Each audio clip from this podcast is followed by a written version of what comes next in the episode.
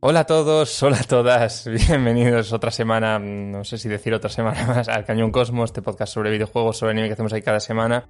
Eh, por lo tanto, bueno, tenemos un programa sobre videojuegos, he visto un título nada problemático, que aún no sé cuál es, pero seguro que es posiblemente problemático a priori, sobre temas de apuestas y no sé, videojuegos o algo así que se llamará. Eh, y bueno, eh, antes de nada, como siempre, paso a presentar al otro lado a Brian. Buenas, ¿qué tal? Buenas, aquí al pie del cañón, una semana más. No voy a decir otra, porque. Porque nos hemos saltado tres semanas y hace cuatro del último, porque ha habido problemas técnicos y bueno, pues. Cosmo y ha llegado meteorito y ha llegado meteorito. Y eh, puede o puede que no, que en la misma semana se me hayan frito la mesa de mezclas que para grabar, básicamente. Y también el servidor que aloja el feed que utilizan las plataformas de podcast para que se pueda escuchar, a excepción de, de iVoox, pero bueno, usamos el de y después lo replicamos. Así que este programa ni siquiera sé si en día de lanzamiento está, está fuera de iVoox. Si lo está, de algún milagro lo he publicado, no sé cómo, aún, porque aún no he hecho cosas. Y, en algún momento lo estará sin problema. Y bueno, si es día 31 de marzo y estáis escuchando esto, eh, significa que lo he puesto. Entonces, si no, y si os acaba de salir publicado y es unos cuantos días después, pues lo siento, eh, doy para lo que doy. Entonces, eh, dejadas las aclaraciones después. ¿Después? ¿Antes? Dios. Hechas. Eh, pasamos a empezar a hablar de cositas.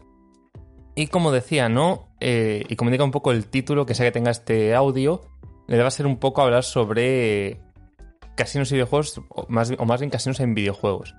Eh, desde el punto de vista del cual, a día de hoy, eh, el hecho de que tú un videojuego metas un sitio que sea literalmente un casino con sus tragaperras, con sus cosas, es una idea horrenda y súper regulado y se ve como sagas como Pokémon que mismamente lo han eliminado. Como incluso en alguna región.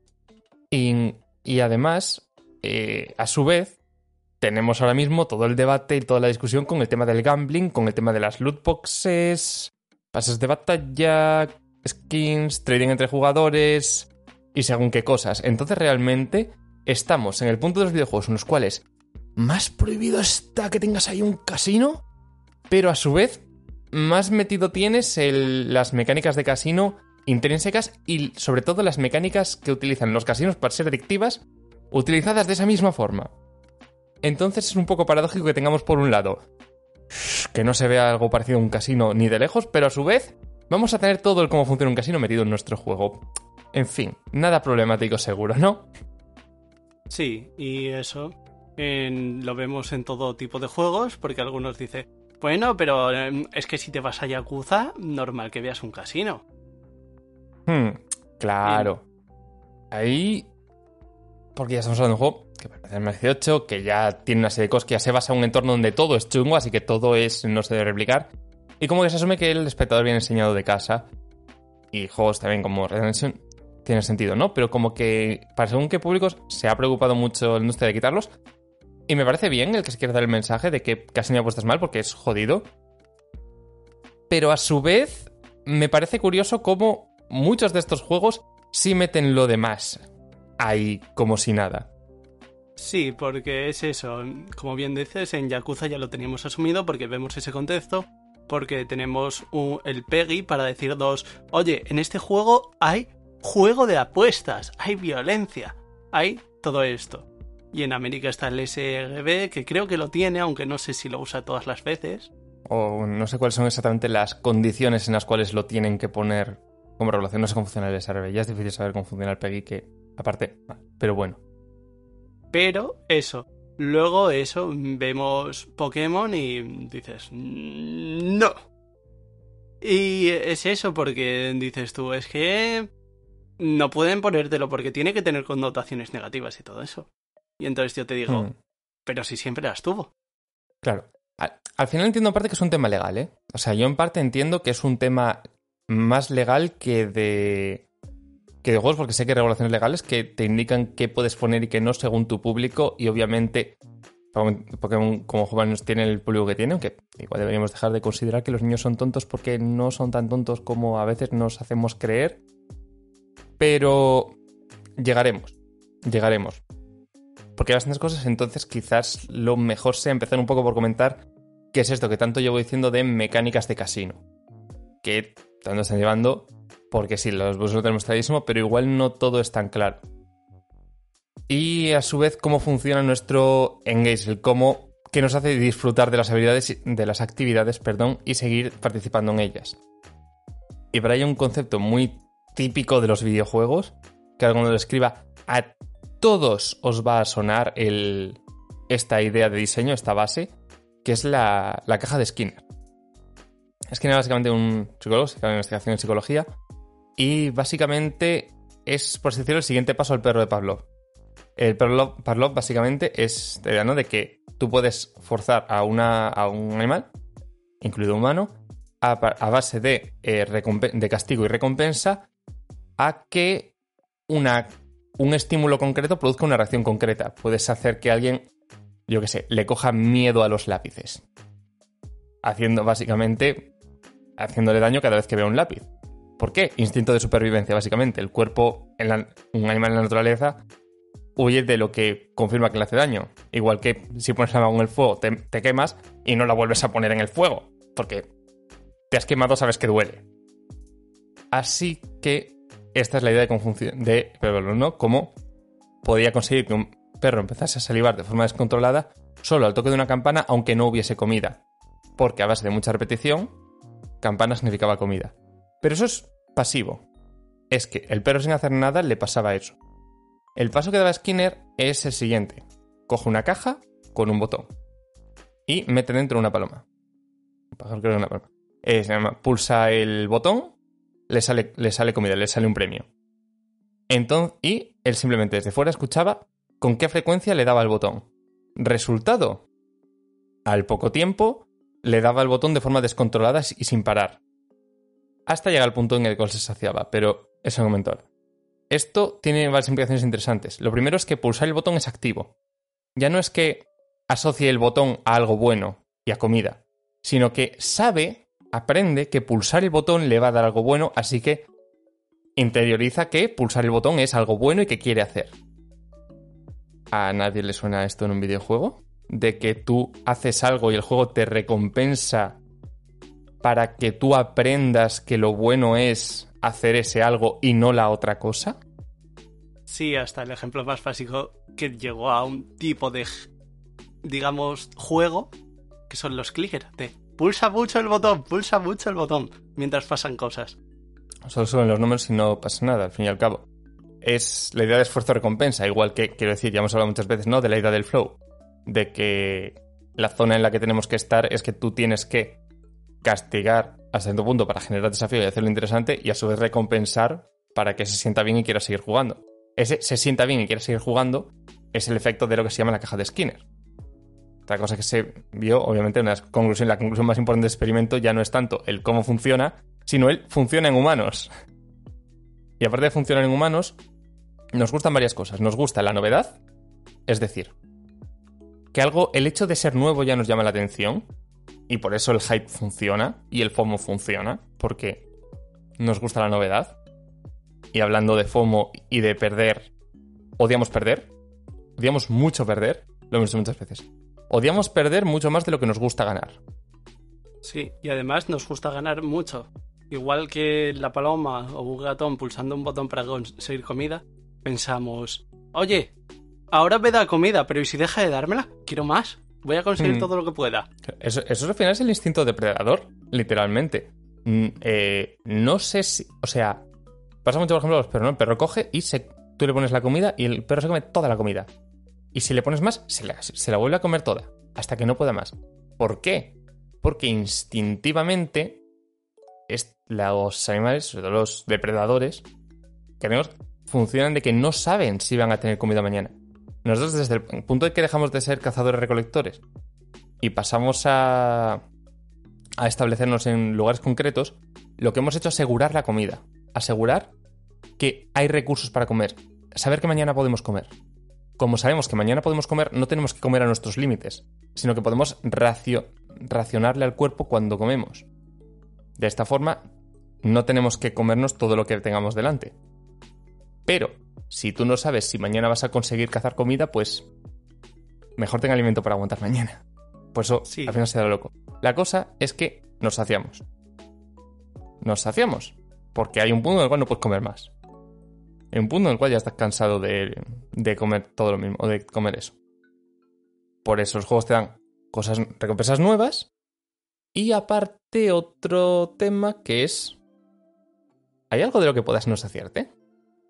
Sí, porque es eso, nosotros no somos puro instinto como algunos animales, no somos un pez al que si te pasas dándole de comer, se muere. Hmm, claro, sabemos parar, nos hacemos y paramos. Entonces, ¿qué pasa? Que cuando el punto cual la recompensa no es biológica, y ya no voy a ponerme al ejemplo de, no sé, de eso, de puntos de experiencia, o... Porque al final los puntos de experiencia en RPG nos sacian. ¿Cuándo nos sacian? Cuando, ya no compensa seguir farmeando, o cuando ya derrotas a todo de uno o dos golpes, es como... Ha dejado de tener gracia. Nos hemos, por un lado, salido de la zona, a nivel de desafío, y por otro lado, mmm, nos hemos o sea, el juego con más nivel o con más puntos ya nos dan igual. Porque, ¿para qué? Si no hace diferencia, nos hemos saciado. El dinero engaña casi menos. Y cuando ya nos salimos del entorno de los juegos, quiero decir, cosas como el aprecio social, el hecho de la pasión social, ¿sabes? El hecho de ser apreciado por otros, o el respeto a nuestra figura, y el dinero, porque sí, el dinero lo es, son cosas que siempre se quiere más. Porque cuando tú llegas a un punto pasas a querer el siguiente. Y por muy humilde que seas, si crees que no, mientes. Eh, por muy mucho sea que no quieres más, y puedes de verdad no querer más, pero eso no quiere decir que no fueses más. Otra cosa es que tú digas, a partir de aquí ya no haría un compromiso para conseguir más. En el sentido de que tú, por ejemplo, estás en un trabajo, ¿no? Y te ofrecen eh, más dinero con un... cambiando de puesto. Ese puesto te supone más responsabilidad, te supone... te cuesta cosas. Haces un sacrificio para conseguir ese salario extra. Y tú puedes decir, yo no quiero más. Yo con lo que tengo estoy, no quiero más. No quiero más que bastante tengo. Eso está muy bien. Pero ahí no es más, es no quiero perder tiempo, oportunidades, tranquilidad a cambio de más. Pero si todas tus condiciones fuesen exactamente las mismas, no te cambia absolutamente nada. Pero cobras el doble, cobrarías el doble. Sí. Porque no te cambia nada más. Entonces, sí. entonces sí quieres más. Lo que no quieres es sacrificar nada para conseguir más, que es distinto. Sí, si fuera simplemente un aumento de sueldo, fuera lo que fuera, sin ningún tipo de responsabilidad ni ningún tipo de motivo oculto, es, oye, te aumento el sueldo, pero no digas nada de esto, ¿eh? No, simplemente te aumento el sueldo. ¿Quién dice no? No, ¿Por qué? Porque no es como funcionamos económicamente. Igual que básicamente no podemos dejar de conseguir más dopamina. Esto, esto que hace que te sientas satisfecho por algo, esto que hace que te sientas bien por haber hecho algo, es cuando tu cerebro se queda dopamina. Y los humanos somos por naturaleza y por supervivencia adictos a la dopamina. Literalmente nuestro cuerpo funciona de forma que entienda todo lo que se ve dopamina como algo bueno y por tanto algo que seguir haciendo. Por eso funciona educarnos, por eso funciona la caja de Skinner, por eso funciona todo esto. Sí. Es decir, que si tú en el juego coges una moneda y te subo el contador y ves que tienes más y suena un tling súper satisfactorio y aparte ves un brillito, una animación y todas esas cosas dices, uy, oye, pues voy a por la siguiente. Pero llegas con un enemigo, te golpea, ves como tu vida baja, ves como todos tus medidores te dicen estás mal, ves un sonido que te castiga, es como, ah, no, no quiero, no me gusta. Y al final, ¿qué priorizas? ¿Coger la moneda o esquivar al enemigo? Esquivar al enemigo. ¿Por qué es... ¿O acaso me equivoco? ¿No elegirías siempre esquivar al enemigo? O sea, si coges la moneda, pierdes. O sea, consigues la moneda, pero seguramente no acabes la fase. Pero si esquivas al enemigo, acabas la fase puedes ganar una moneda y perder, seguramente, o puedes evitar perder. ¿Qué prefieres? ¿Ganar una moneda o evitar perder? Es que de una forma normalmente yo pensarías, pero es que estoy perdiendo de ganar una moneda. igual puedo ganar la moneda y ganar. Y lo intentas y lo intentas y lo intentas hasta que no puedes más. Y entonces ya dice. Y al final, si de verdad no puedes, ¿qué vas a mandar a la mierda seguramente? ¿El juego o la moneda? La moneda. ¿Por qué? Porque te importa más ganar. ¿Qué te importa más? ¿Ganar o no perder? Te importa más no perder. Porque perder dos euros jode más de lo que te gusta ganar 10. Yo ahora mismo tiramos una moneda y si sale cara, te doy. Eh, me das 2 euros y si sale cruz, te doy 10 euros. Por probabilidad, tú la apuesta, tú la coges. Por 2 euros de nada. Vale, la satisfacción que te van a dar los 10 euros va a ser mucho menor que la rabia que te va a dar perder los 2 euros. Sí. Y, y alguien dice, vale, pero hay, hay cosas como eso. No todos son juegos, por ejemplo, pero en un juego vemos las cosas como decíamos antes, la experiencia, el momento en el cual tú matas a todo de un golpe y tú dices, ¿para qué quiero seguir consiguiendo eso?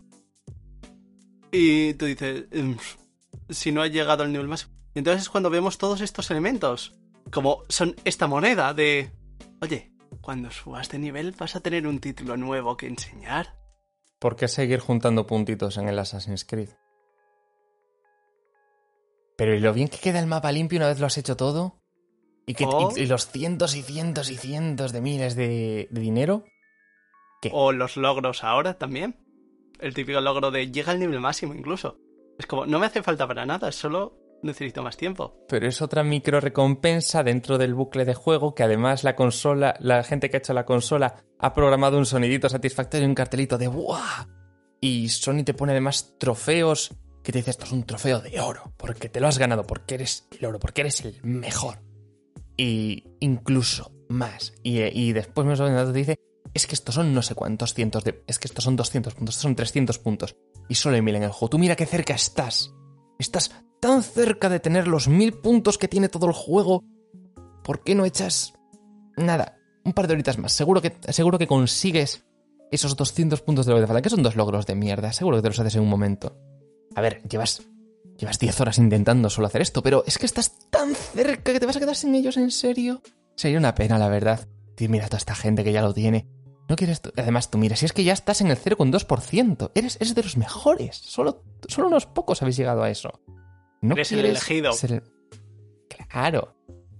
De repente, esta mecánica de los logros y los trofeos sí sirve para que juegues más. O porque a lo mejor.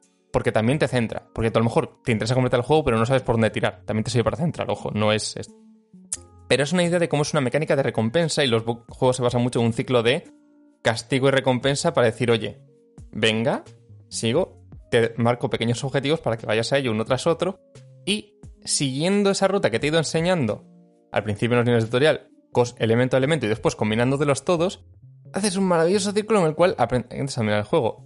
Y sí, dominar el juego también es satisfactorio. El hecho de dominarlo, sea en un juego de lucha, en juego de lo que sea, no te da las micro recompensas, pero es satisfactorio ser mejor, igual que es satisfactorio entrenar en un deporte.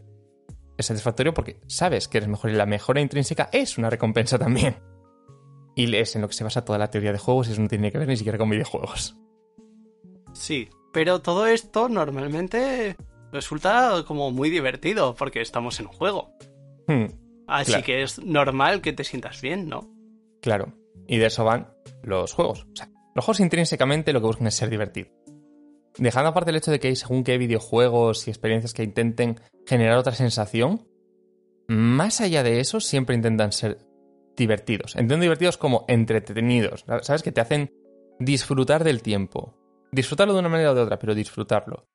Porque igual que nos gusta disfrutar de subir como una peli de terror, nos gusta disfrutar de un juego que nos caso porque es disfrute. Lo cual no quiere decir eh, gracia. Diversión no es gracia, es entretenimiento más bien, es disfrute. Sí, que algo sea gracioso no implica. eh, no, es, no es necesariamente divertido y que, por ejemplo, tú te pongas a ver la peli más triste del mundo y te pongas a llorar, te has entretenido, no ha sido Claro, divertido, pero ha sido entretenido, te ha gustado, ha sido una experiencia claro que el valoras. una experiencia que disfrutas y que no es una obligación, también lo llamamos divertimento. Lo cual, etimológicamente, es aquello que trae, divers- que trae diversión. realmente diversión es eso. Diversión no es. Diversión es disfrutar al final. Y es dentro del punto, del punto, porque hemos hablado de estas mecánicas de cómo hacerte disfrutar de algo con cosas que tampoco son realmente cosas de controles, no son las opciones narrativas que también se utilizan para los videojuegos, no todo eso, sino son más bien ideas. Y entonces llegamos al maravilloso mundo de los casinos, donde saben, donde todos los juegos y mecánicas están pensados desde el punto de que vas a perder más que ganar. Está matemáticamente calculado todo al milímetro para eso. Literalmente, trabajar durante 8 horas es mucho más rentable que pasar 8 horas en el casino, aunque tú en un día de casino puedes conseguir mm, muchas veces más, porque al final vas a, vas a acabar perdiéndolo o dejándolo de ganar. Sí, incluso la gente que se dedica a jugar profesionalmente sabe que sea el juego que sea de cualquier casino, incluso al que más ajustado esté, igual tiene un 48% de probabilidad como mucho de ganar. Un número así. Que hmm. se acerca. No, no, llega al 50, pero digamos, está cerca. Hmm. Claro. Claro, siempre está pensando que pierdas, pero al final lo que tienes que saber jugar con esas probabilidades y saber sobre todo cuándo parar y cuándo seguir. Entonces, si, lo, si esto es así, ¿qué tiene el casino? Que es muy adictivo. ¿Por qué es adictivo? Porque odiamos perder. Y se basa en lo que llamamos juego de casino o mecánica de casino. Al final es que se basa en que tú pierdas... Nada, que ganes un poco para darte el subidón de yo puedo ganar. Lo justo para que no te salgas de la zona y abandones el juego que estás teniendo tú contra la casa. Pero a su vez, que pierdas hasta bajarte tú y cuando estés a punto de pirarte, ganes y está muy bien calculado para que cuando estés a punto de decir, mira, me piro, ganes algo dices, nada, esto lo recupero yo enseguida. Y no funciona y... ¿Qué pasa? Que según la tendencia de la persona, obviamente no a todas las personas les afectaría igual, esto de por sí ya puede resultar adictivo o al menos lo bastante detenido el propio flujo de ganar y perder, sin contar a qué estés jugando. Y entonces llega el entorno del casino. ¿Qué diferencia el casino entre simplemente el juego solo? La atmósfera. Todo el casino está pensado para que te lo pases maravillosamente bien. Eh, hay lucecitas por todos lados, no paras de... Puedes estar en un punto en el cual no paras de ver el, dinero salir de cómo la gente está ganando y tú también vas a ganar porque tú has venido aquí. Y el casino es para los ganadores, como tú, que seguro que vas a ganar, que vas a ir aquí siendo rico. Eso es lo que te venden cuando no, pueden decirte si haces esto vas a ganar mucho dinero, pero sí te pueden decir si haces esto es posible que ganes mucho dinero. El qué lenguaje se usa sí está formalizado y regulado. No pueden decirte si haces esto ganas mucho dinero, pero sí te pueden decir si haces esto puedes ganar mucho dinero. La diferencia del puedes es muy importante. Porque la clave es que está pensado para que no. Sí. Pero ya tienes un entorno que está hecho para hacerte sentir bien. La temperatura óptima para que no te quieras ir. Un asiento cómodo. Eh, un ambiente que todo te dice dinero. Cuando tú juegas y están guerras, los sonidos no te verdad, aunque no hayas estado en un casino, que has visto en un bar o lo que sea, ha sido que tiene muchos eh, pitiditos, cosas bastante agudas, mucho ti ti ti ti ti ti ti ti y cuando ganas es ¡Wow! ¡Increíble! Ha ganado, sí, es más... ha ganado un euro. ¡Wow! ¡Increíble! ¡Eres el mejor! Es más, ese sonido de cuando una pegas suelta un montón de monedas que te suena como que es mucho dinero. Igual hay 20 monedas de un euro, pero tú oyes ese clan, clan, clan, clan, clan, clan y piensas, eso van a ser más que un billete de 50. Lo valoras más, simplemente por todo eso. Ese efecto que consigue. Claro, anda, pues igual es bastante parecido a la caja de skins, ¿no? Te lo separo en el tiempo para que no se te haga repetitivo, la novedad con los cambios y todas estas cosas, cómo se utilizan estas estrategias para generar entretenimiento en el mero hecho de intentarlo. ¿Cuál es el problema para los casinos, sobre todo con gente más joven, eh, que ya conoce los, los viejos y más? Que el casino es aburrido. Perras es aburrida. Es aburrida. Es una actividad aburridísima. Donde tú simplemente le das a un botón y después le das a otro botón para ver qué sale. Esencialmente tiene giros y tal y se sub... Y supuestamente está pensado para que no sea aleatorio, pero es aleatorio. Y algunas tienen palancas, sí, pero bueno. un botón y otro botón, da igual. Claro, y porque hay ahí el hit the lever o los pachincos ahí con sus mecánicas superstores que siguen siendo lo mismo, pero con super lucecitas. ¿Por qué? Porque las lucecitas y demás es lo que le hacen engaging a la experiencia. Te da esa recompensa visual y sonora y de actividad, ¿no? Mover una palanca de arriba abajo todo el movimiento es como súper satisfactorio. intenta generarte satisfacción con algo intrínseco al juego al que estás jugando con la máquina. Tú en la máquina estás jugando un juego donde realmente tú pulsas dos botones y la máquina te dice has ganado, has perdido o has ganado tanto. Ya está. no, no tiene tal. O sea, estamos jugando a cara o cruz. Pero con pasos extra. Entonces es cuando llegan otros, otros juegos de casino donde ya mezclan habilidad y azar. Ahí estamos hablando parte del blackjack, estamos hablando del póker y de cosas cada vez más gamificadas para utilizar las estrategias del game design para hacer algo entretenido para que disfrutes del juego. Tú puedes disfrutar, por ejemplo, de una partida de póker sin apuestas. Sin apuestas de ningún tipo y sin entorno de casino ni nada, simplemente del juego en sí. Sí. ¿Qué pasa? Que de repente algo que es simplemente entretenido puede dar dinero, lo cual le hace un incentivo extra para dedicar más tiempo a ello. Y entrar en este entorno de vamos, que sí, que vas a ganar más, que no sé qué, que no sé cuánto, venga, sigue aquí, ven, este aquí. No es que aquí estamos los ganadores, como tú que eres un ganador. Y se utilizan estas estrategias para que básicamente, si con algo súper aburrido, la propia, el propio flujo de incentivos sonoros y visuales y la recompensa en sí misma son capaces de hacerlo adictivo, imagínate si ese algo no fuese aburrido. Si no es, porque si tú vas, pruebas no gana nada ni tal, y no te da tanta rabia y te has aburrido, o sabías, o no has sido nunca, pero ya sabes, ya tienes la experiencia de que es, es un coñazo, ¿sabes? Y ver lo que sale, pues es un coñazo, es esperar. Como aquí, esperar. Sí, porque la ruleta es igual que, eh, que tirar una moneda al final. El blackjack es prácticamente también lo mismo, solo que ahí tienes una mínima decisión y entonces ya se vuelve un juego. En hmm. cambio, ya el póker sí que tiene un nivel de complejidad, sí que encima te mete competitividad porque estás jugando contra otra gente. Y eso te gusta más. Hmm. Porque nos gusta ganar, pero odiamos perder. Y si pierdes jugando tú solo, ¿sabes? Perder al solitario da rabia. Te decía, perder contra otra persona y ver cómo esa persona se dice es como, joder, ese podría ser yo, un ganador, que yo he venido aquí, que porque me han dicho que voy a ser un ganador. Yo he venido aquí a ganar. Es una actitud que... A ver, Estoy exagerando, obviamente ninguno entraríamos con esa actitud, normalmente, ninguna persona normal. Pero sí que... Cuando hablamos de seres humanos nos creemos que el cerebro es mucho más listo y, complejo de lo que es realmente. O sea, realmente cuando, cuando tenemos un comportamiento en plan que podemos romantizar muchísimo y le quitamos toda esa romantización y nos lo llevamos a su origen natural y a la naturaleza, resulta que son resulta que la gente resulta que algunos somos muy decididas y, y hagamos parametrizándolo todo y resulta que todo es muy aburrido si lo pones así porque de repente tiene sentido.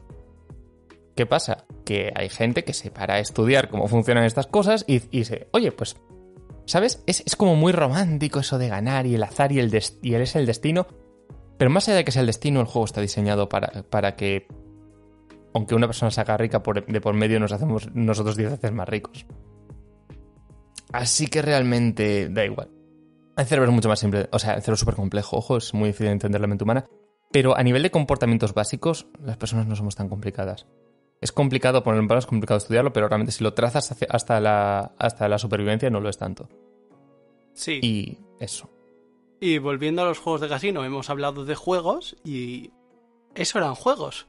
Pero también hay cosas que se llaman juegos en un casino. Por ejemplo, el Baccarat, desde mi punto de hmm. vista, que yo lo he visto en Yakuza, para ser concreto, hmm. porque si no, porque iba a conocer esa cosa, la verdad.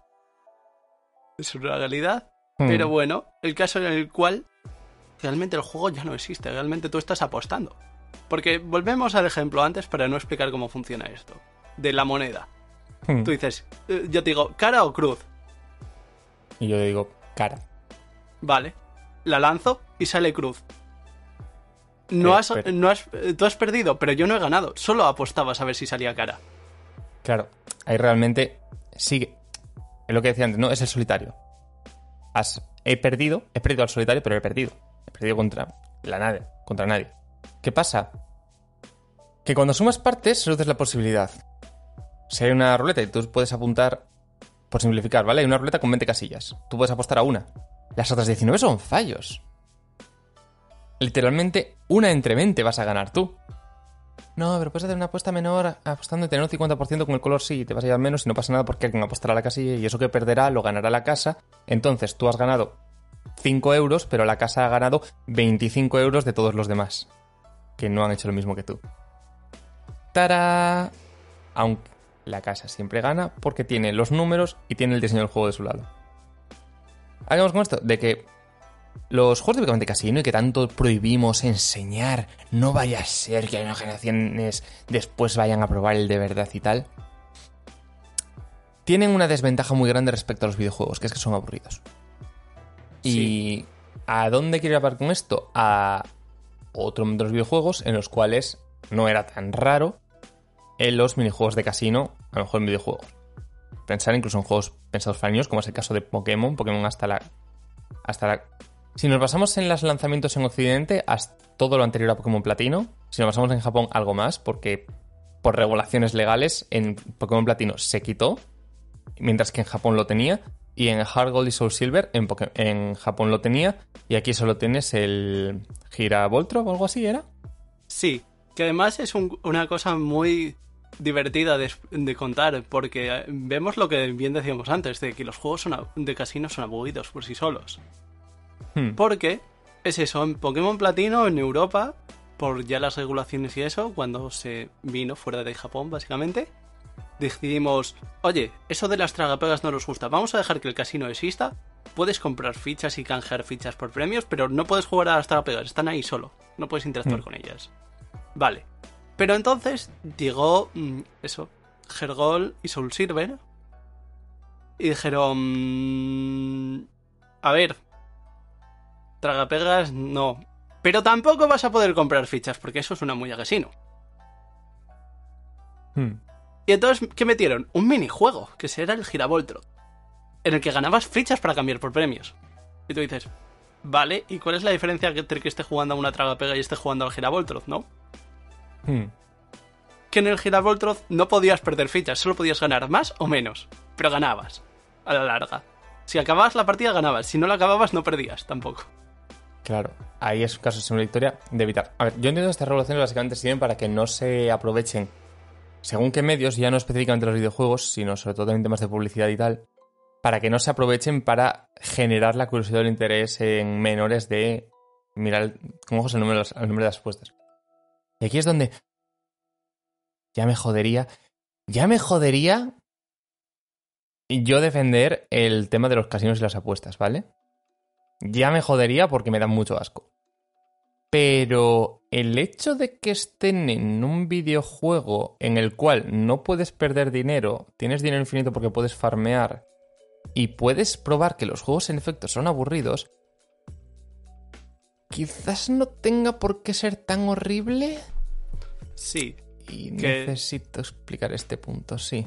Sí, y eso, lo que vemos con el Gilavoltroth realmente es que si tú le preguntas a prácticamente todo el mundo que lo conozca, te dirá que era un coñazo, que era aburrido. A nadie le parecía divertido, simplemente lo hacías para conseguir algo. Hmm, claro. Ya está. Claro. Y voy a poner la tesitura, ¿vale? Necesitas. No me sé el número, yo lo siento mil, mil fichas para conseguir tu Polygon en Pokémon. Bien.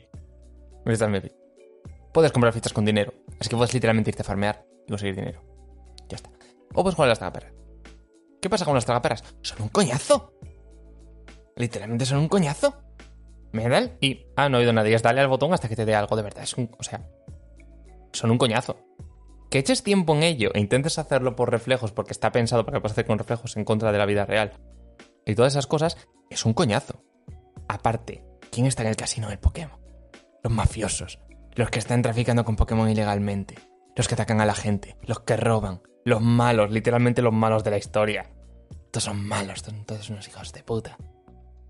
Entonces, de repente, el casino que está en el juego no tiene lucecitas de colores, no tiene tanto sonido satisfactorio, no tiene tantos incentivos, pero el juego, pero todo el ambiente es ¿esto es una mierda? ¿Solo los malos están aquí? ¿Solo los malos se dedican al casino? Y además, puedes probar por ti mismo que la tragaperras es un coñazo. Sí, y encima es... Sí. Encima de eso, cualquier diálogo de esa gente dentro del casino hacia ti aunque no sea hablando de cosas del casino, es negativo. Es como, tú fuera de aquí, niño, o lo que sea. O sí, o tú fuera que yo estoy aquí demasiado enganchado. O sea, entonces se está aprovechando la propia estructura del videojuego de que el videojuego es jugable. Entonces, de repente, quizás no es tanto un entry point a las apuestas en el cual tú pruebas esto y dices, hostia, qué guay, voy a hacerlo en la vida real. Sino en una forma de reforzarlo negativamente, porque te venden el que es malo, lo pruebas y es un coñazo, y como no tienes esa, esa gran cantidad de recompensa e incentivos como tendrías en un casino real, eh, no tienes tanto ese interés en ello, porque al final, pues mira, pues que le den al Porygon, o me voy a farmar con ese dinero como sé y compro las fichas directamente con dinero, o simplemente guardo partida y hago trampas cargando hasta que tenga el maldito Porygon y me pide de aquí, porque esto es un coñazo, esto me estoy aburriendo a más no poder. Y pasa a ser algo que te hace verlo como negativo, porque realmente, ¿por qué ibas a probar? Era jugar las tragaperas en la vida real, si ya sabes que es un coñazo y encima te cuesta dinero. No tienes. Te quita el incentivo de probar. Que es algo que pasa mucho con las adicciones. ¡Ah! Eh, ¿Cuál es el mayor problema de, de las drogas? Te crea una dependencia en el momento con las pruebas. Las pruebas, porque eres un malote, porque está de moda, por incentivos, por ver si es para tanto, porque la curiosidad humana es muy poderosa y muy peligrosa. Obviamente, pues intentar saber, obviamente no, de intentar saber qué es lo que te mata y qué no para resistir en la naturaleza. Una vez más, la curiosidad es realmente buena, es infinitamente potente, más que buena o mala. Peligrosa porque es potente. Eh, ¿Qué pasa? Que lo que tienen las drogas es el tipo de adicción, química por así decirlo, en el cual tu cuerpo genera esa necesidad y el cuerpo pasa a depender de ello, es una dependencia. Y esa dependencia no es psicológica, no es de hábitos, es física. Tú dependes de ello. Entonces, ¿qué pasa? Si nunca la pruebas, no tendrás esa dependencia. Si la pruebas, corres el riesgo de tener esa dependencia. Y con algunas más que con otras. Por ejemplo, el café genera muy poca dependencia a, corto plazo. Tienes que pasarte mucho tiempo aprovechándote el boost interno que te da el café para generarte esa dependencia del café. O el alcohol. El alcohol ya genera más. El tabaco genera mucha más. Pero más hay gente que lo prueba, no le gusta y ya está. Pero que lo prueba, no le gusta, pero ya que están por el entorno y poco a poco genera esa necesidad. Y después hay drogas mucho más problemáticas que lo normal es que de una no pases, porque tiene un efecto tan potente y tan difícil de replicar que al final realmente más que ser adicto a esa sensación es que vas a estar toda tu vida buscando volver a sentir lo que sentiste al probarlo. Y por esas dos son muy peligrosas. Entonces de repente, cuando en el caso de las apuestas, concretamente del caso este de casino, pongo el ejemplo de otras pero podría ser con otros típico de casino. Cuando tú ya lo has probado y ya sabes que es un coñazo, y ya no es solo la posibilidad de entonces te quita un incentivo más al hecho de probarlo siquiera. Entonces, en cierto modo, no quiero decir que la presencia de casinos en videojuegos, como puede ser el caso de Pokémon, o el Pokémon es un juego más 3, pues tampoco es el caso, ¿vale? Pero este tipo de entornos dentro de videojuegos, o yo que sé, que lo puedas ver en un Dragon Quest o en una realmente no tiene por qué ser tan negativo cuando si está bien hecho y bien integrado y el contexto narrativo es correcto y no tienes temas con otros jugadores ni acceso a comprar con dinero real, es decir, cuando de verdad no puede producirte un impacto a ti en tu vida, no voy a decir que sea positivo, pero igual no es tan negativo como para prohibirlo tan fuertemente, a la vez que permitimos mecánicas como la, los loot boxes con comercio, con jugadores ahí, en los cuales ya tienes que dejar una pasta a ver si sale y... Eh, recordemos que el único motivo por el cual no es considerado gambling el tema de las loot boxes cuando se pasan es porque siempre te llevas algo, entre comillas. Aunque ese algo no lo quieras, aunque sea algo no te nada, aunque te cueste más de lo que has conseguido. Sí, y antes de meternos en este tema, a mí me gusta el tema de los casinos virtuales. Y hay un juego que, como no, tengo que mencionar, que es Nino Kuni 2 en concreto, con relación a Nino Kuni 1. Obviamente. Y voy a ser un poquito más específico por si alguien se quiere quejar, la versión de Play 3 o Play 4, no la de DS original, hmm. porque eso es casi un juego diferente. Que para lo que vas a decir aplica lo mismo, pero bueno. El caso es que en Nino Kuni 1 teníamos un casino con dos juegos, dos minijuegos propios, que uno era un minijuego que ya hacías en la historia de controlar un personaje con cada uno de los joysticks y pasar por unos cuadrados que se caen de suelo. Mm. Coordinación, habilidad, bueno, bien. Hmm. Otro que era mm, uno de estrategia basado en cartas, que era el propio, el Platoon, creo que se llama en Sí, inglés. en inglés se llama Platoon, no sé cómo se llama en español. No me acuerdo tampoco el nombre ahora en español, tristemente. Y luego ya tenías, ¿qué? Las tragapegas, Hmm. con dos modelos, porque sí. Y el Blastead, que Hmm. son cosas que, sí, típicas de un casino, vale. Entonces, ¿qué pasó al llegar a Nino Kuni 2? Una, una, con añadir una vez más, todo con el entorno de esto mal, ¿eh? Esto mal. O sea, ese entorno de esto mal está ahí muy presente también en Nino Kuni. Sí, está es ahí, más. En Nino- realmente la gente que está en el casino no es gente, son gente que ya murió, mm, revi- están como esqueletos, como fantasmas y es como que no tenemos nada que hacer. Pasamos el Hmm. tiempo, ya no tenemos nada un- que ganar y perder. Ya no, podemos perder más. Literalmente no podemos perder más. No nos importa la vida, es como he ido aquí a pasar el tiempo, como si quién va a mirar el cielo, sin más, Hmm. porque están Sí. muertos. Sí, bueno, y llega Nino Kuni 2 y... Y nos encontramos Kangai. ¿Qué, ¿Qué es Kangai, Juan?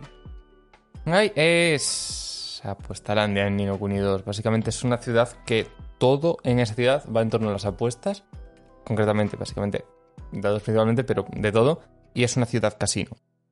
En la cual la trama precisamente va de que el casino hace trampas.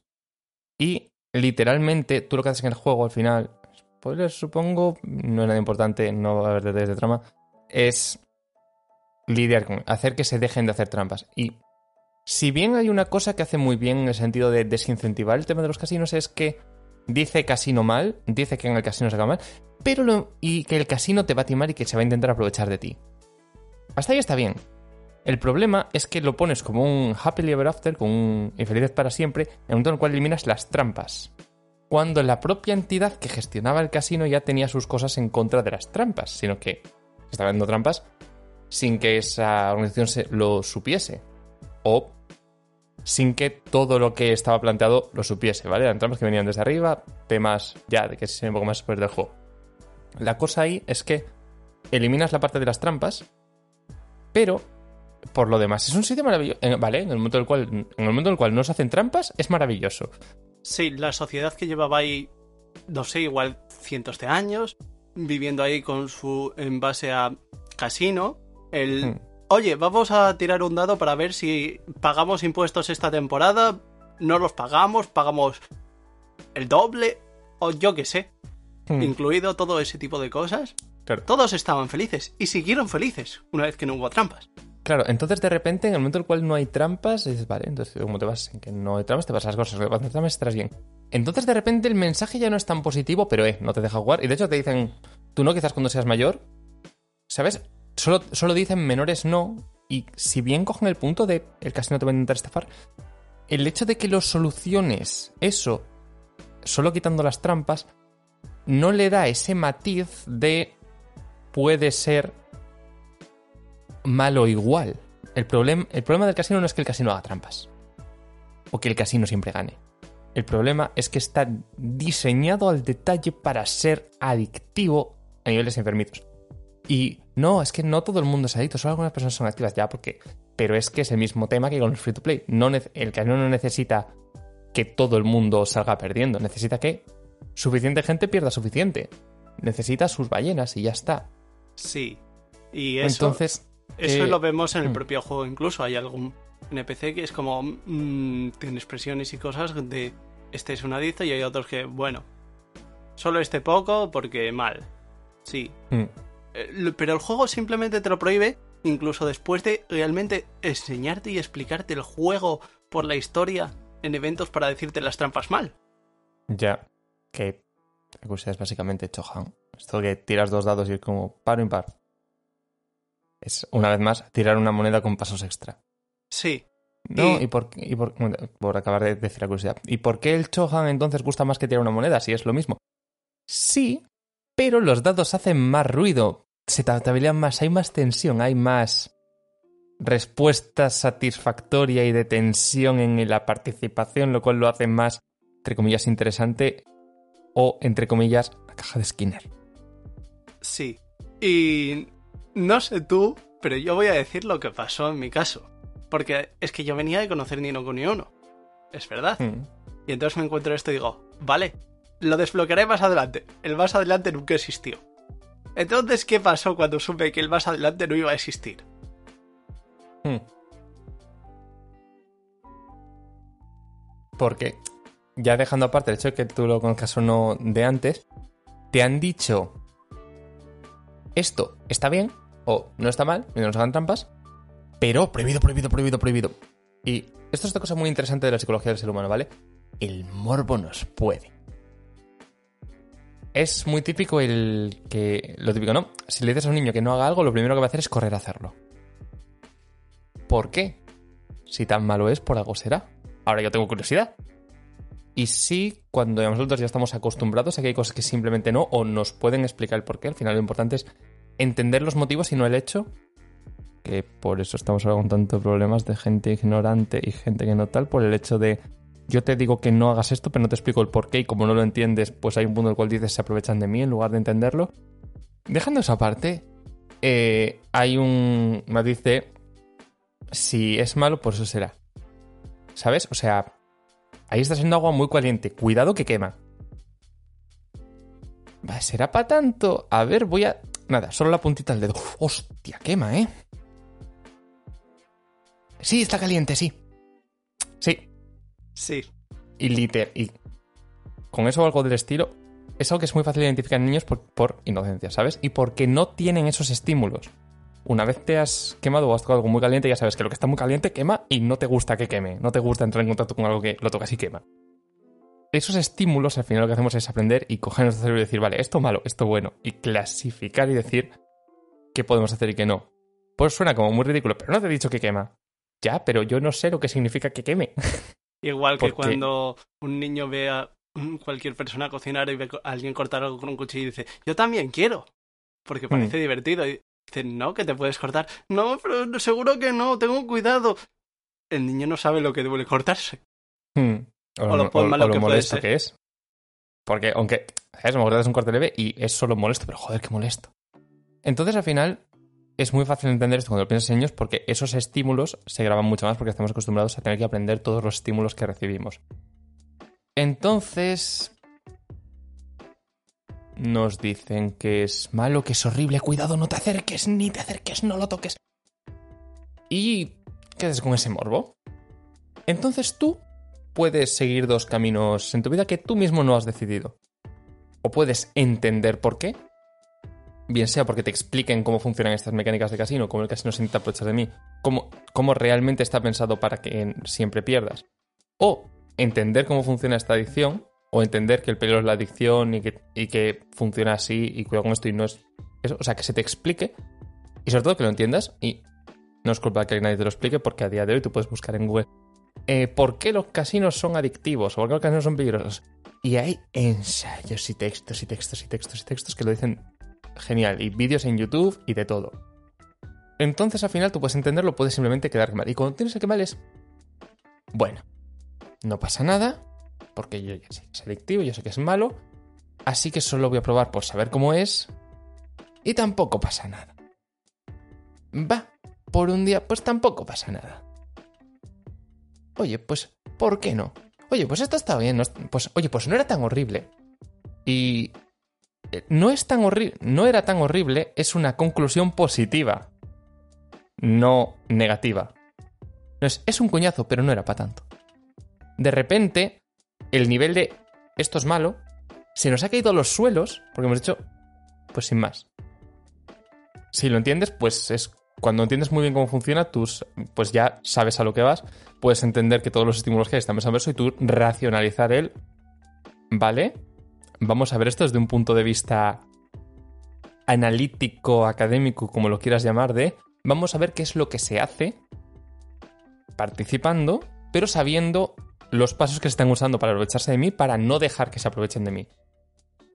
¿Qué pasa? Que si tienes que en el momento en el cual haces la prueba, volvemos al ejemplo de la droga, en el momento en el cual haces la prueba, hay un riesgo de que resulte que si tienes esa tendencia que no sabías que tenías a ello. O de que sea, iba a ser esto una mierda y oye, pues no está tan mal. De repente, en lugar de ser, vaya coñazo o mal o para qué, o para qué voy a ir si ya sé que es un coñazo, se convierte en que lo pruebas y puede que te guste. O no, no hay, no hay nada malo en que te guste, pero es peligroso. Entonces es curioso, ¿no? Como unas dinámicas te generan un acercamiento u otro a la hora de enfrentarte a la realidad.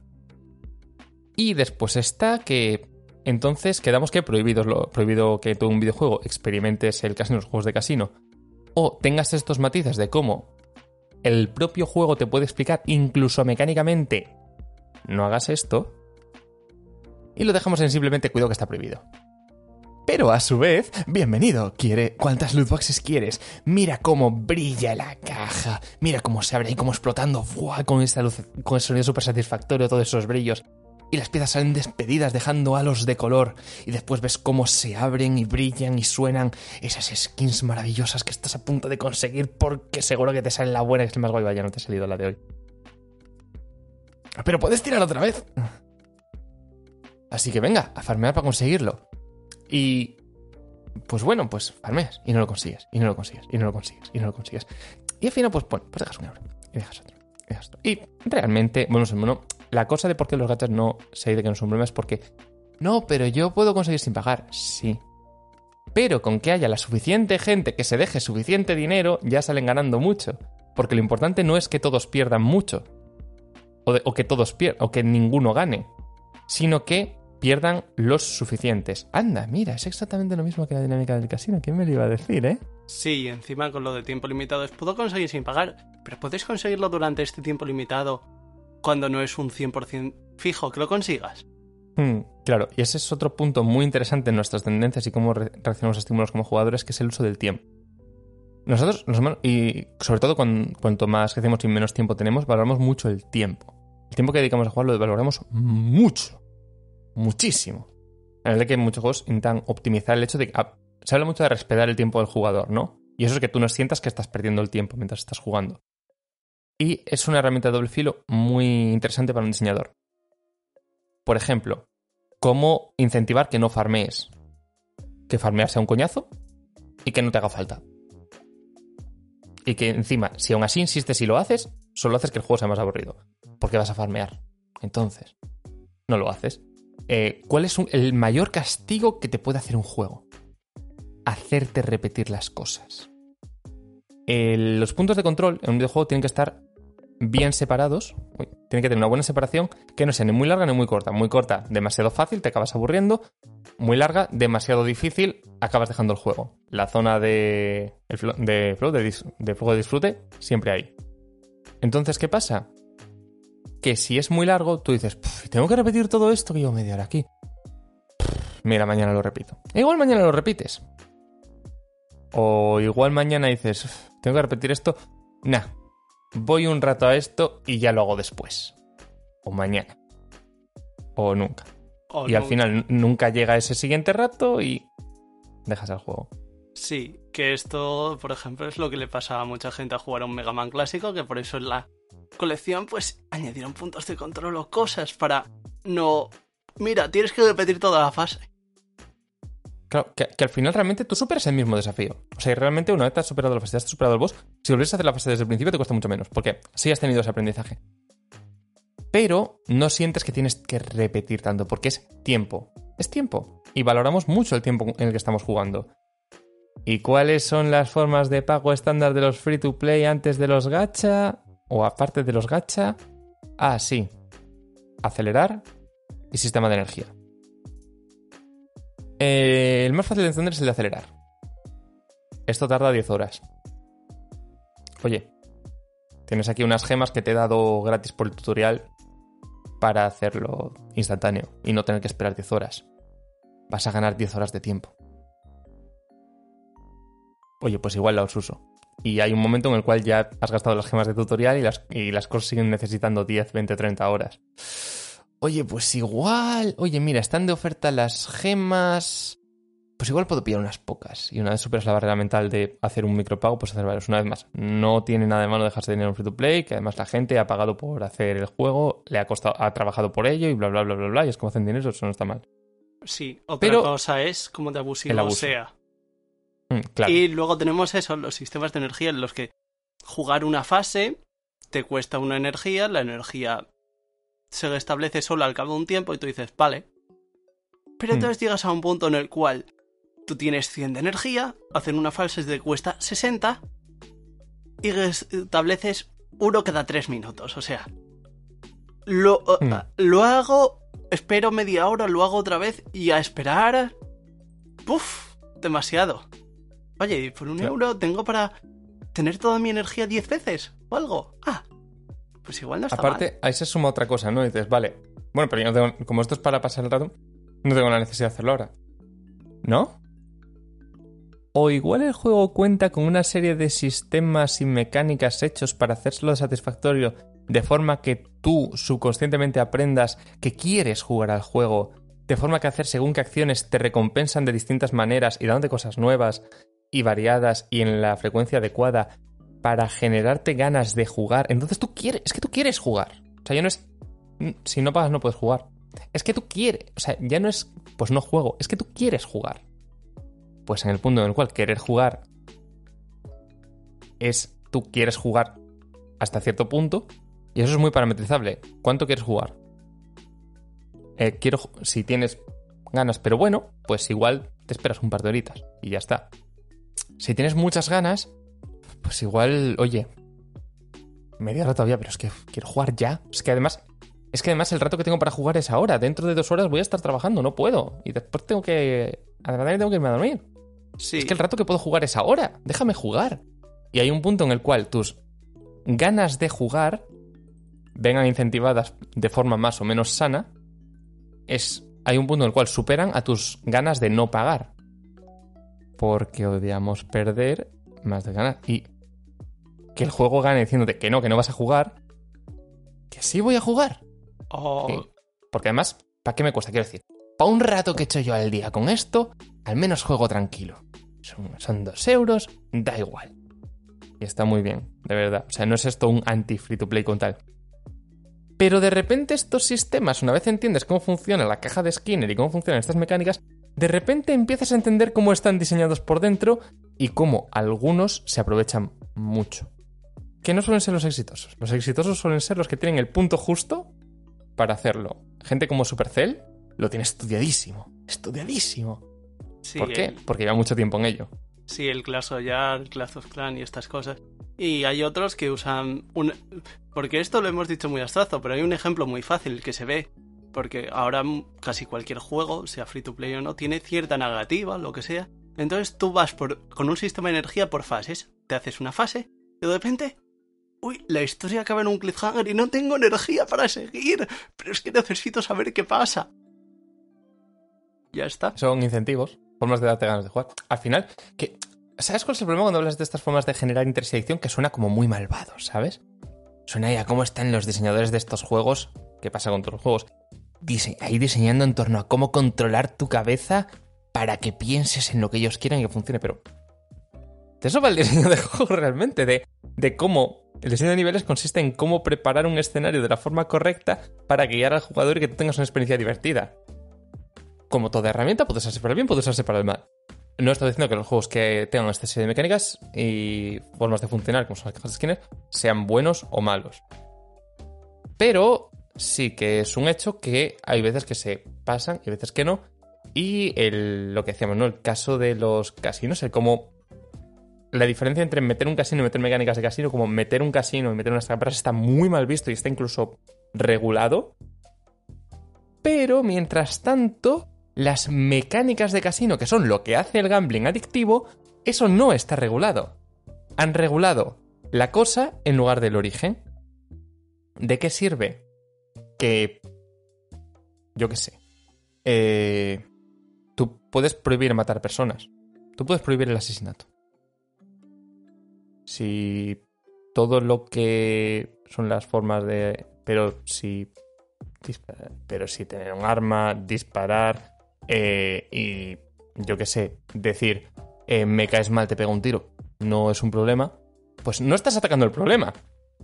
Estás diciendo, bueno, no, esto no, ¿eh? Pero tampoco estás atacando el problema. No estás yendo a la raíz. No estás entendiendo cuál es el problema. El problema no es. El problema del casino no son las tragaperras. El problema es cómo el casino en sí mismo está hecho para hacerte adicto con una serie de mecánicas, las cuales no están.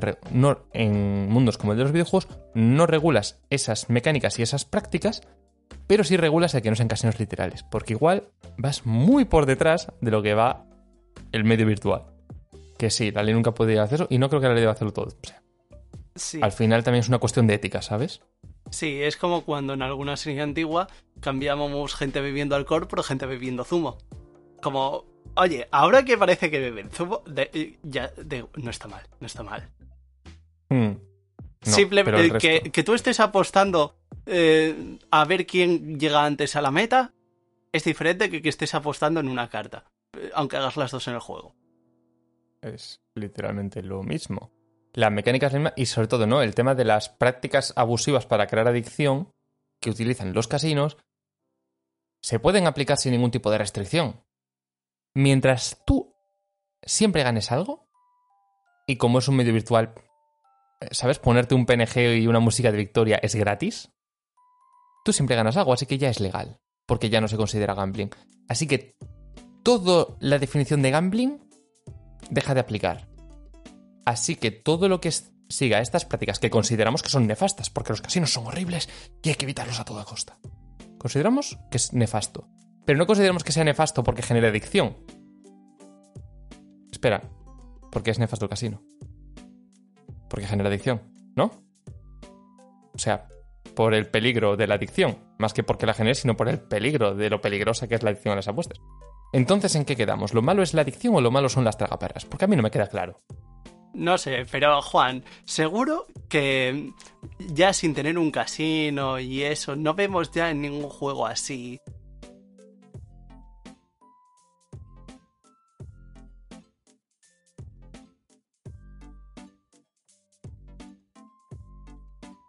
A ver. A nivel de prácticas de, de casino, abusadas mal y de y tal, sí, solo lo solemos ver en tal. Otra cosa son la idea de los juegos de apuestas, los minijuegos de apuestas.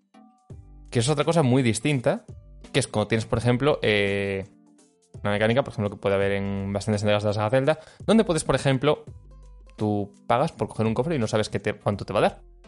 Tú eliges el que crees que te va a dar más. Al fin y al cabo estás haciendo una apuesta, lo que pasa es que estás haciendo una apuesta segura. Es una diferencia clara.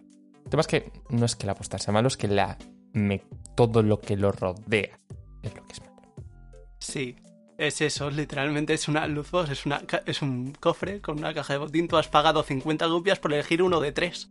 Y sabes, uno me va a dar más dinero, seguro. Pero mm, ha sido una apuesta. Y tú dices, bueno, vale, pero es que te has ido al juego del cofre. Eso yo también lo sé hacer. Y entonces yo te digo, no sé, vamos a ver Skyward, que va a salir otra vez pronto, es muy famoso. No sé, el juego de pago para cortar un bambú en más trozos. Cuanto mejor lo corte, más rupias me dan. Sí, Al final son. el juego de escavo en el suelo. Y salen. Claro. Ahí el tema es que también entra un poco hasta cierto punto la habilidad. Pero al final realmente es que. Que lo malo no es la apuesta. O el mero hecho del apostar. O del eh, pagar por entrar en un minijuego en el cual hay un componente de azar y se crea esta mezcla de azar y juego. Ese no es el problema. O sea, si eso es lo que lo hiciese adictivo ya estaría solucionado. El problema es cómo son estas herramientas y que no es el apostar. Que no es la. No es la tragaperras como concepto lo que hace al casino adictivo, no es la ruleta. Es el entorno, es el cómo está preparada, el por qué en un casino en Las Vegas el alcohol es gratis. Ay, a que estás muy a gusto. Y además, posiblemente contento. ¡Ah! Y menos ¡Oh, inhibido. no! Pero, eh, cuidado las tragaperras, eh. Sí, y con esto quiero decir que sí, hay minijuegos así en muchos juegos, como por ejemplo eso en Zelda, pero aquí no hemos oído de ningún adicto a los minijuegos de Zelda. No existe, no.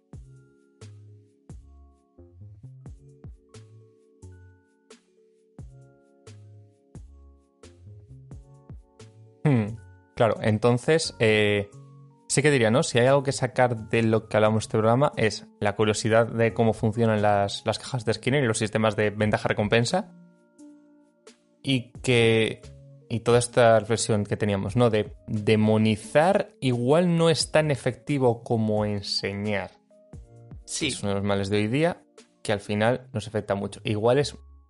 Es muy fácil decir casino mal por ser un casino frente a casino mal por lo que hace el casino. Sí, que luego todavía hay el argumento de es que los juegos cada vez son más realistas, así que es más fácil creérselo.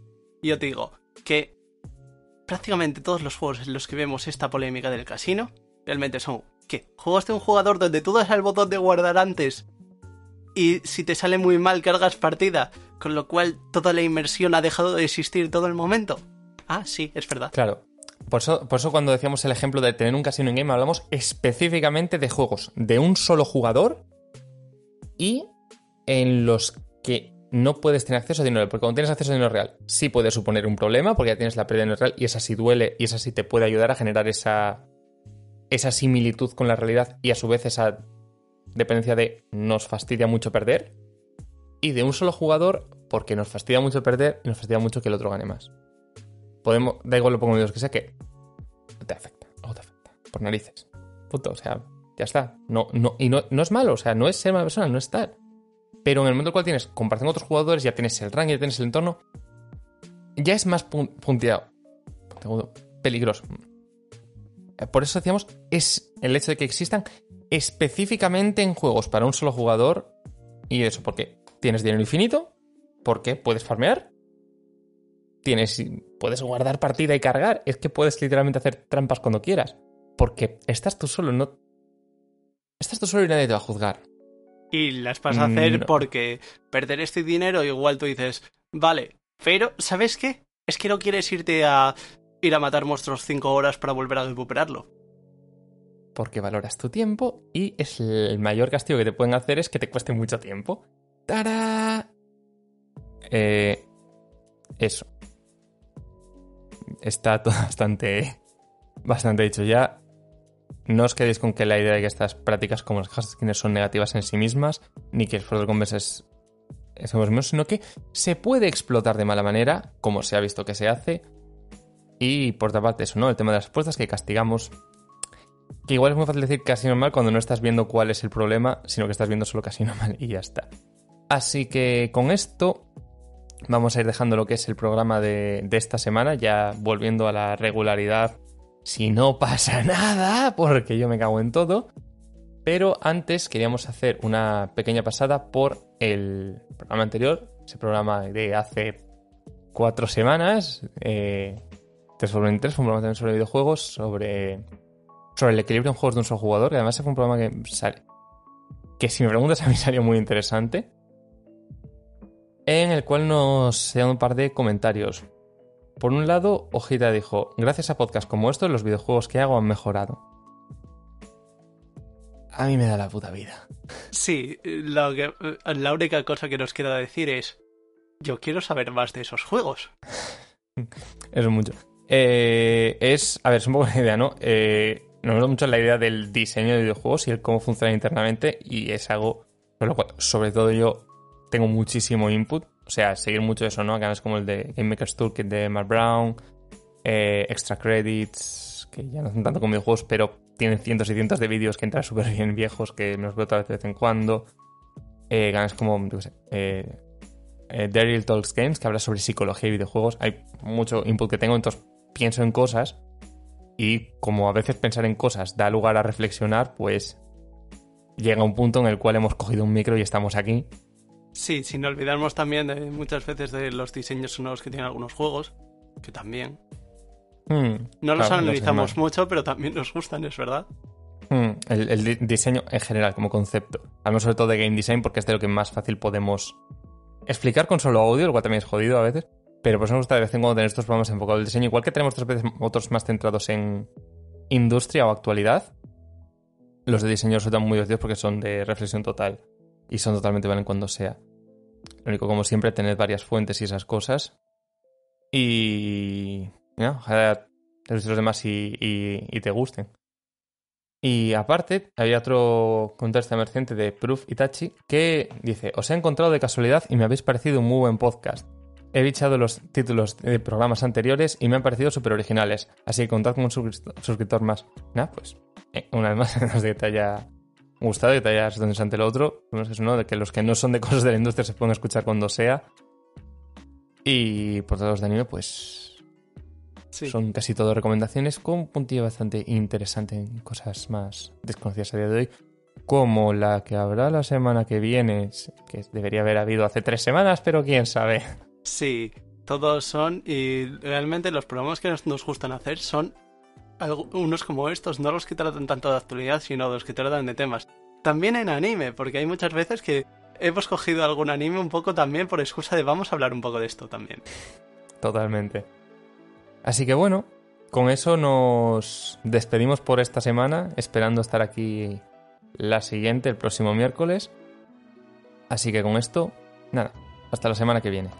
Y como es habitual, yo me quedo otra vez al pie del cañón. Un cañón que es una apuesta segura.